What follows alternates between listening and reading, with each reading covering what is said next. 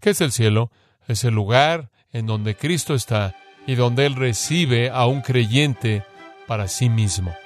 Voy a preparar un lugar para ustedes en la casa de mi Padre y un día yo voy a regresar y voy a congregar a los creyentes.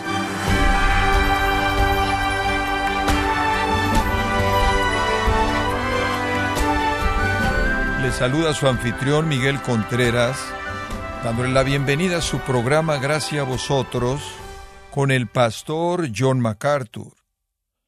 Los corazones turbados encuentran aliento en las promesas celestiales, el consuelo para ellos viene de que pueden confiar en la proclamación, la persona y el poder de Cristo.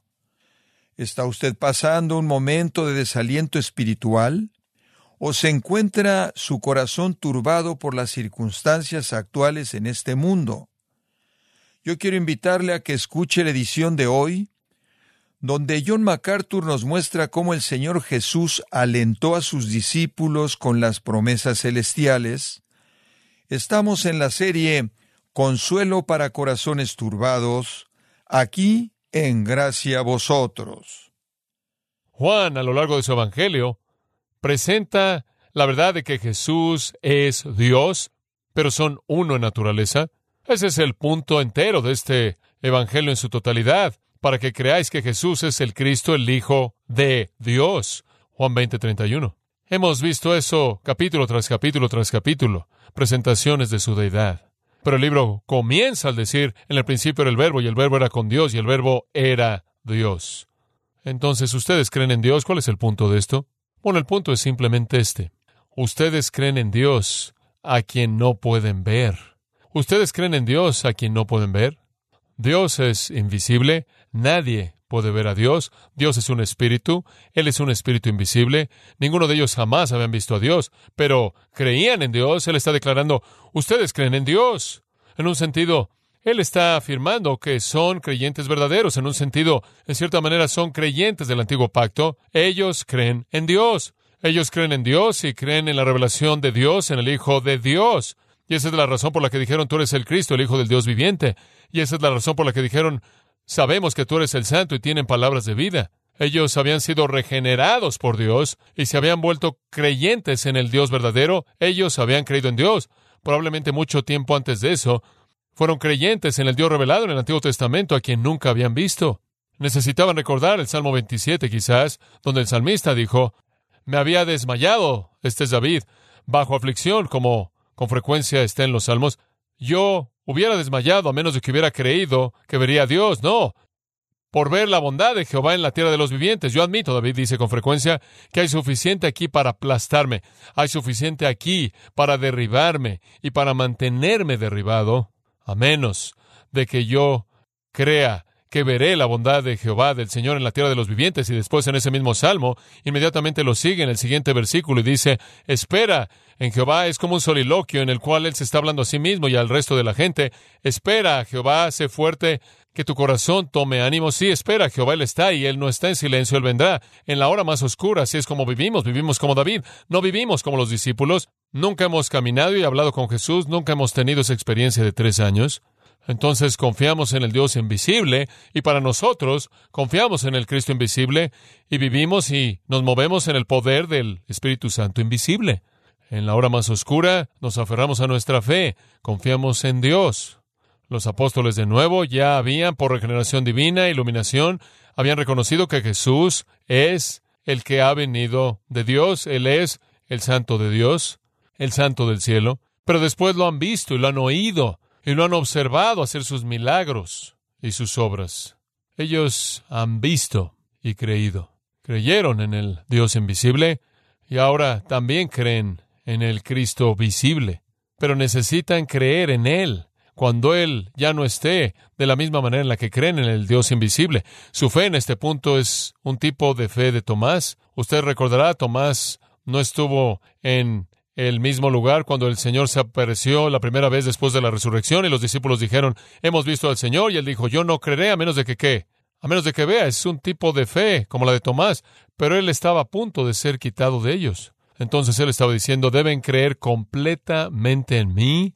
Cuando yo sea invisible, de la misma manera en la que ustedes creen en Dios, quien es invisible. Él nunca está lejos de ustedes, Deuteronomio 31.6 dice, Él nunca está lejos, ustedes no pueden verlo, Él es invisible, Él está cerca, y ustedes creen en Él, y nunca lo han visto, y ahora van a tener que creer en mí, aunque no me ven de esa misma manera. Tengan confianza, plena confianza en mi presencia, mi poder. Yo, Él les dice más adelante, nunca os dejaré ni os desampararé. Yo vendré a vosotros. Él dice, el Padre y yo literalmente vamos a establecer nuestra residencia con ustedes antes de que ustedes establezcan su residencia con nosotros. Yo colocaré a mi Espíritu Santo en ustedes. Todos vivimos y nos movemos en la adoración de uno a quien nunca hemos visto. Pedro lo entendió. Me encanta lo que dijo en 1 Pedro 1.8, a quien, aunque no le hayáis visto, lo amáis, y aunque no lo veáis ahora, pero creéis en él, vosotros os regocijáis grandemente con gozo inexpresable y lleno de gloria. Ustedes creen con tanta fuerza, ustedes lo aman con tanta fuerza, que su vida está llena de gozo inexpresable y llena de gloria exaltadora. Así de fuerte creen en el que nunca han visto, y aunque no lo ven, lo aman, creen en él obteniendo, el siguiente versículo dice, el fin de vuestra fe, la salvación de vuestra alma, la salvación, salvación eterna, viene a aquellos que creen en el Cristo que nunca han visto. Entonces ahora han creído en Dios, nunca lo han visto a Él, van a tener que creer en mí cuando no me puedan ver. Así es como va a ser para ustedes y para todos los que siguen después de ustedes. Y por cierto, ahí en el capítulo 16, versículo 7, él dice, os digo la verdad, es para vuestro bien que yo me vaya. Él todavía está hablando de irse. Es para vuestro provecho que me vaya, porque si no me voy, el consolador no vendrá a vosotros, pero si voy, os lo enviaré a él. Ese es el Espíritu Santo. Va a ser mejor el irme.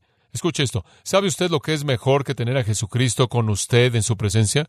Tener al Espíritu Santo en usted todo el tiempo. Es mejor.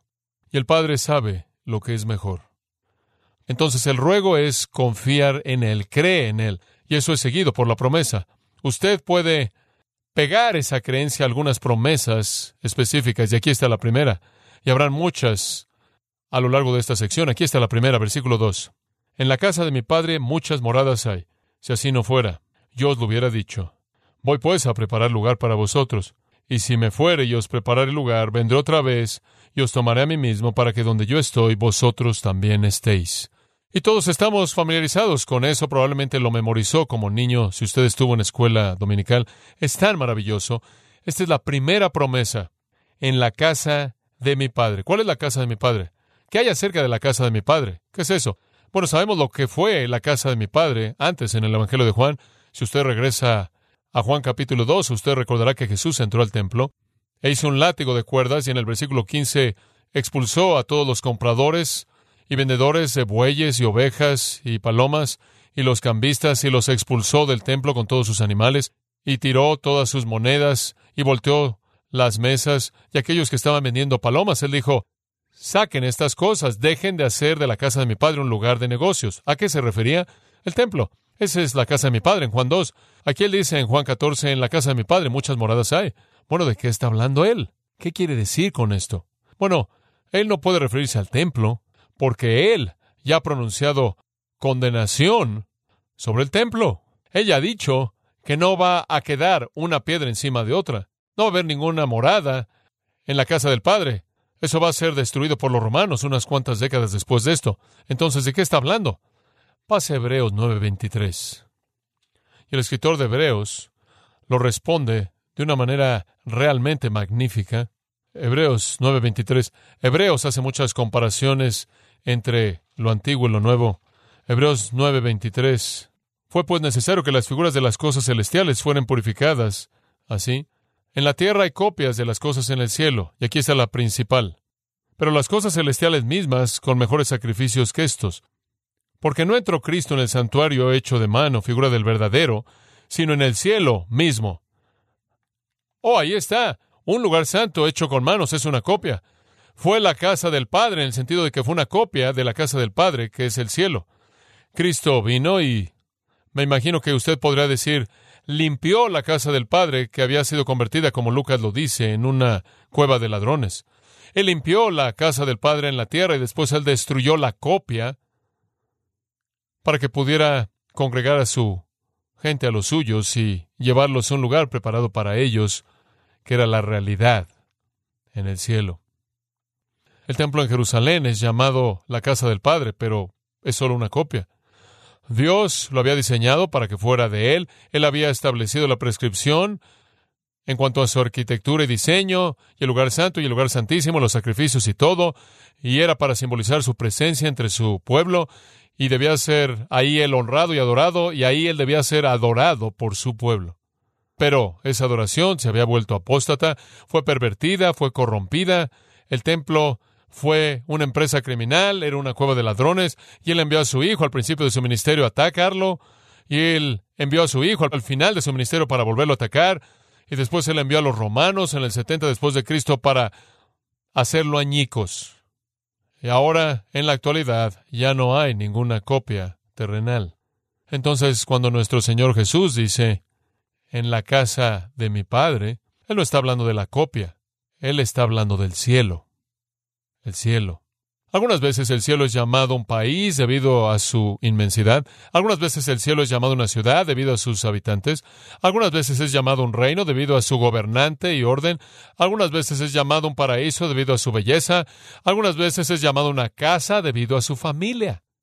Es la casa del Padre. En tiempos antiguos, los padres tenían una casa y sus hijos eran creados en la casa y cuando se casaban, construían una adición a la casa, y la casa del padre se volvía más y más y más y más grandes conforme los departamentos se construían para todo hijo casado en esa familia, y la casa del padre crecía y crecía y crecía, y la casa del Padre Celestial es muy grande y hay muchos, muchos lugares en donde vivir. Lo puedo hacer simple para usted. Usted no necesita un mapa del cielo, solo hay una casa. Usted no necesita un mapa del cielo. Oí eso como niño creciendo, usted sabe, si tú no vives de manera correcta, vas a terminar a 60 kilómetros afuera de la ciudad en algún camino ahí hecho de madera porque has vivido mal y no tienes tu mansión. La idea de la mansión realmente confundió a muchas personas. Esta es la palabra para habitaciones. Usted no va a estar ahí en la calle, afuera de la ciudad o ahí en las vías del tren. Usted va a estar en la casa del Padre. Esta es una familia y usted va a estar en la casa del Padre. Una casa con muchas, muchas habitaciones. Pero Jesús dijo que pocos son los que encuentran la puerta. ¿Por qué necesita usted muchas habitaciones? Bueno, estoy convencido de que una gran población de personas en el cielo van a ser aquellos que perecieron antes de que jamás llegaron a la edad en la que podían creer o no creer, y Dios los congregó, los llevó al cielo de todas las naciones en el planeta. Apocalipsis 21, 16 dice que la ciudad capital del cielo, no el cielo, el cielo es infinito, pero la ciudad capital tiene muchos kilómetros al cubo de tamaño. Ahora no sé cómo usted vive en un ambiente de cubo. La gravedad no va a ser un factor, vamos a decirlo así. Pero un ingeniero australiano llamado Tomás calculó que todos los kilómetros al cubo que se presentan en Apocalipsis serían 2.25 millas al cuadrado. Para dar una comparación, Londres tiene 140 millas cuadradas. Él estimó que fácilmente podría contener a un billón de personas. Es algo divertido hacer cálculos así, pero recuerde, los nuevos cielos y la nueva tierra son infinitos. No siempre tenemos que estar en la ciudad, podemos estar en algún otro lugar. Ahora, si usted tiene curiosidad de saber cómo es, lea Apocalipsis 21, no necesito leérselo. Léalo, esa es su tarea para hoy, lea Apocalipsis 21. Usted va a estar ahí y yo sé que a usted le gustaría saber de qué trata, cómo será. Simplemente un resumen, es un diamante una ciudad de diamante dorado, en el centro de este diamante dorado transparente en forma de cubo gloriosa, está la gloria de Dios y la gloria del Cordero brillando y siendo reflejada al nuevo cielo y a la nueva tierra que son interminables. Y alrededor de la ciudad hay joyas, joyas enormes que reflejan los colores del arco iris. La ciudad tiene doce puertas y cada una es una sola perla a partir de la cual la luz rebota y añade a la trascendencia es el cielo. En la casa de mi padre muchas moradas hay, muchas habitaciones hay. Y después me gusta traducir el resto de este versículo de esta manera. Si no fuera así, ¿creen que les habría dicho, voy a preparar lugar para vosotros? Bueno, ¿por qué dice él eso? ¿Por qué no nada más dijo, en la casa de mi padre hay muchas habitaciones? Después en el versículo 3, voy a preparar lugar para vosotros. Regresaré para recibirlos para mí mismo, para que donde yo estoy vosotros también estéis. ¿Por qué coloca ahí esa segunda afirmación en el versículo 2? Si no fuera así, ¿no creen que les habría dicho voy a preparar lugar para ustedes? La respuesta es porque están teniendo dificultades en aceptar lo que está diciendo. Su desesperanza es tan profunda, Él les recuerda que Él solo les dice la verdad. Él solo les dice la verdad. De hecho, unos cuantos segundos después, Él va a decir, yo soy la verdad, yo voy al Padre. Es una separación necesaria, como dijo en el 13:31 y 32, para que yo sea glorificado en la cruz, glorificado a través de la resurrección y glorificado en mi exaltación y coronación. Es tiempo para que acabe mi humillación y para que yo sea glorificado. Yo voy y ustedes no pueden venir, pero voy a preparar un lugar para ustedes y voy a regresar para recibirlos a mí mismo, para que donde yo estoy, ustedes también estén. Y si no fuera así, ¿creen que yo les habría dicho? Claro que no. Voy a regresar. Ahora yo creo que cuando él dice en el versículo 3, voy a regresar, voy a preparar lugar para vosotros y regresaré. Creo que eso es escatológico, creo que él está hablando de su segunda venida. Hechos 1. Este mismo Jesús, arrebatado a los cielos, vendrá de la misma manera como habéis visto que se fue. Regresaré. Eso es escatológico, eso es futuro. Mientras tanto, claro, cuando cualquier creyente muere, ausente del cuerpo y presente con el Señor. Mucho mejor partir y estar con Cristo. Cuando un creyente muere, inmediatamente entra la presencia del Señor. Tenemos un retrato dramático de eso en Hechos 7. Esteban, quien acaba de predicar un gran sermón y enfureció a la multitud judía en Jerusalén, está a punto de ser apedreado hasta la muerte. Están crujiendo sus dientes en contra de él en enojo violento esta multitud y en el versículo 55 de Hechos 7 estuvo lleno del Espíritu Santo y viendo fijamente el cielo, vio la gloria de Dios y a Jesús de pie a la diestra de Dios. Usted ve a Jesús sentado en el cielo. Él está sentado a la diestra de Dios. Los pasajes que hablan de Él, de estar sentado a la diestra de Dios, como Hebreos 1. Pero ahora Él está de pie. ¿Por qué está Él de pie? Versículo 56, Esteban dice, veo los cielos abiertos y al Hijo del Hombre de pie a la diestra de Dios. ¿Por qué es que Él está de pie? Versículo 59. Procedieron a apedrear a Esteban conforme invocaba al Señor y decía, Señor Jesús, recibe mi espíritu. Él estaba de pie para darle la bienvenida a Esteban. Él se puso de pie para recibir a uno de sus invitados, uno de los suyos, uno de su familia. Sí, él regresará y arrebatará a la iglesia, 1 Tesalonicenses 4, 1 Corintios 15, congregará a la iglesia a sí mismo. Sí, el rapto de la iglesia es el siguiente acontecimiento escatológico profético. No sabemos cuándo va a suceder, pero mientras tanto, cuando un creyente muere, el retrato aquí es del Señor estando de pie para recibirlo. Y eso es lo que Él dice. Yo regresaré y os recibiré a mí mismo para que donde yo estoy vosotros también estaréis. ¿Qué es el cielo? Es el lugar en donde Cristo está y donde Él recibe a un creyente para sí mismo. Es en donde todos estaremos relacionados con Él en una relación perfecta, personalmente, recibiendo a cada creyente. Esta es una promesa increíble. Yo me voy, ustedes no van ahora. Yo me voy para ser glorificado. Yo voy a preparar un lugar para ustedes en la casa de mi Padre y voy a recibirlos en esa habitación cuando su tiempo llegue.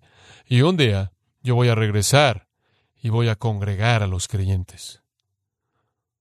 ¡Wow! ¡Qué promesa tan sorprendente! Bueno, esto está tan lleno de esperanza. Los discípulos no deben perderse de nada. No deben perderse de nada. Jesús les dice después en el versículo 4, ¿y sabéis a dónde voy? ¿Y sabéis el camino? Le dijo Tomás, Señor, no sabemos a dónde vas. ¿Cómo pues podemos saber el camino? Esto nos lleva al tercer punto. Tercer punto, Primero estuvo el ruego, después estuvo la promesa, ahora está la provisión. La provisión. Él dice, ¿y sabéis a dónde voy? ¿Y sabéis el camino? Yo voy al Padre. Él dice eso allá atrás en el capítulo 7, versículo 33. Él lo dijo varias veces en estos dos capítulos, 13 y 14. Y vosotros sabéis el camino. ¿Cómo sabemos el camino? ¿Cómo conocemos el camino? Bueno, Él dijo, yo soy la resurrección y la vida. El que cree en mí nunca morirá Además, él dijo eso en Juan 11. En Juan 10, él dijo, yo soy la puerta, yo soy la puerta a esa pastura eterna, yo soy la puerta, no hay otra puerta, cualquier otra persona es un ladrón. Yo soy la puerta, les he dicho eso, pero Tomás no quiere perderse esto. Mire, usted quizás pueda perderse unas cuantas cosas en la teología y todavía llegar al cielo, pero no puede perderse esto. Esta es la pregunta que cualquier religión legítima debe responder, y ninguna puede responder fuera del cristianismo. La religión no vale nada porque no provee camino al cielo. Esa es la pregunta que solo el cristianismo responde. ¿Cómo me reconcilio con Dios y voy al cielo? Tomás tiene que entender esto correctamente. Me da gusto que él preguntó, porque la respuesta es muy importante. Señor, no sabemos a dónde vas. ¿Cómo pues podemos saber el camino? Jesús le dijo, Yo soy el camino, y la verdad, y la vida. Nadie viene al Padre sino por mí. Yo soy, este es el sexto yo soy en el Evangelio de Juan. El séptimo está en el capítulo 15. Veremos eso más adelante. Él está diciendo, yo soy el único camino a Dios. Te dije eso en el capítulo 10 cuando te dije que era la puerta. Yo soy la verdad acerca de Dios. Juan dice en el capítulo 1, versículo 14, Él estaba lleno de gracia y verdad. Yo soy la vida de Dios, en Él estaba la vida. Juan escribe en el capítulo 1, versículo 4, Él es la vida misma, capítulo 11. Esta es la afirmación positiva. Yo soy el camino y la verdad y la vida. Esa es la afirmación positiva. Es seguida por un negativo, un negativo muy importante. Nadie viene al Padre sino por mí. Solo Jesús reveló a Dios.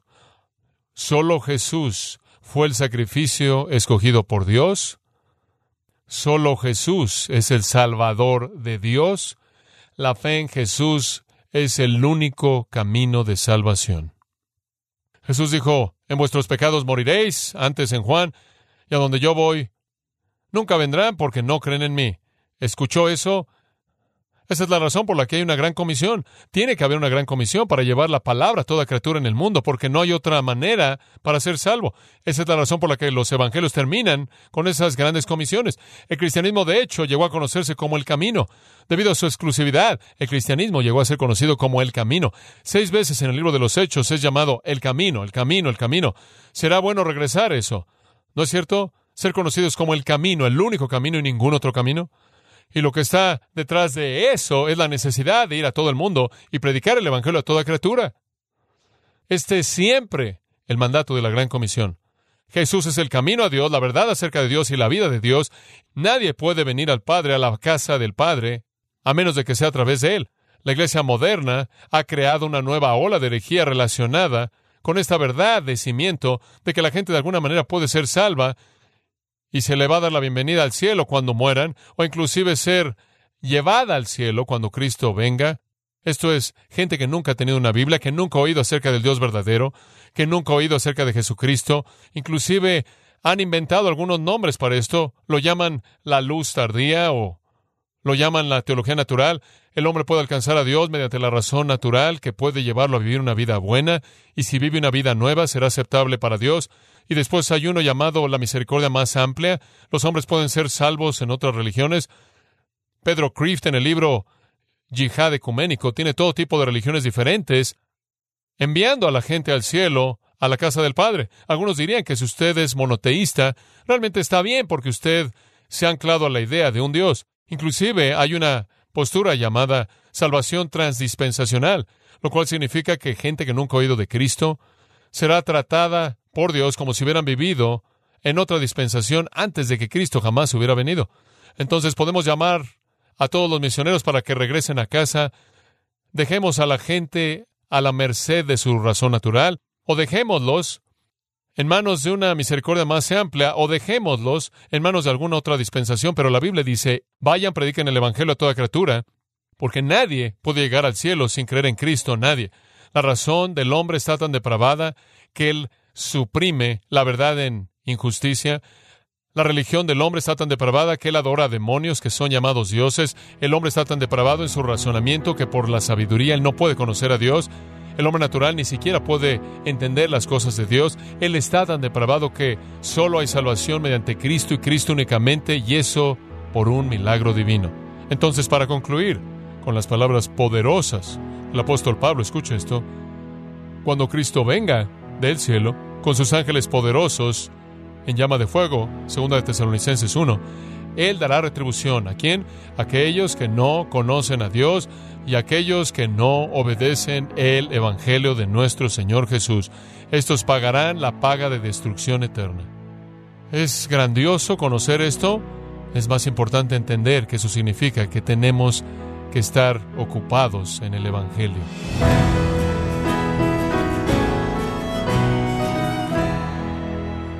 Don MacArthur nos recordó que el cristianismo llegó a ser conocido como el camino debido a su exclusividad. El cristianismo es el camino exclusivo al cielo y eso es lo que debemos predicar cuando cumplimos la gran comisión. Esta es la serie Consuelo para Corazones Turbados, aquí en gracia a vosotros. Estimado oyente, quiero invitarle a leer el libro La libertad y el poder del perdón, escrito por John MacArthur, donde nos muestra que una vida que ha sido perdonada por Dios está llamada a perdonar para contar con la intimidad espiritual con su Salvador. Adquiéralo ingresando a gracia.org o en su librería cristiana más cercana.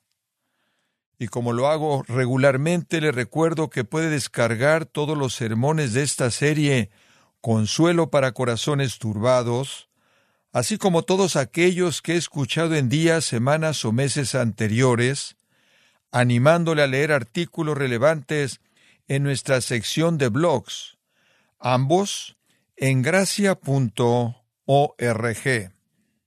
Si tiene alguna pregunta o desea conocer más de nuestro ministerio, como son todos los libros del pastor John MacArthur en español, o los sermones en CD, que también usted puede adquirir, escríbanos y por favor mencione la estación de radio por medio de la cual usted nos escucha en gracia a vosotros. Es importante conocer no solo el país y ciudad de donde usted nos escucha, sino también la radio. Para quienes contactan nuestro ministerio por primera vez, pueden solicitar una copia del mensaje de promoción sin costo alguno, un mensaje por oyente únicamente. Si usted vive en los Estados Unidos o Puerto Rico, escríbanos a Gracia Vosotros, P.O. Box 4000, Panorama City, California 91412. O puede escribirnos a través del siguiente correo electrónico radio arroba gracia.org. Bueno, en nombre de John MacArthur y el personal de este organismo, queremos darle las gracias por su tiempo y sintonía y queremos pedirle que no deje de orar por este ministerio, como también por la estación de radio por la cual usted nos escucha de lunes a viernes. Este es su amigo Miguel Contreras, invitándole a sintonizar nuestra próxima edición para que juntos continuemos desatando la verdad de Dios un versículo a la vez no se lo pierda, aquí en Gracia Vosotros.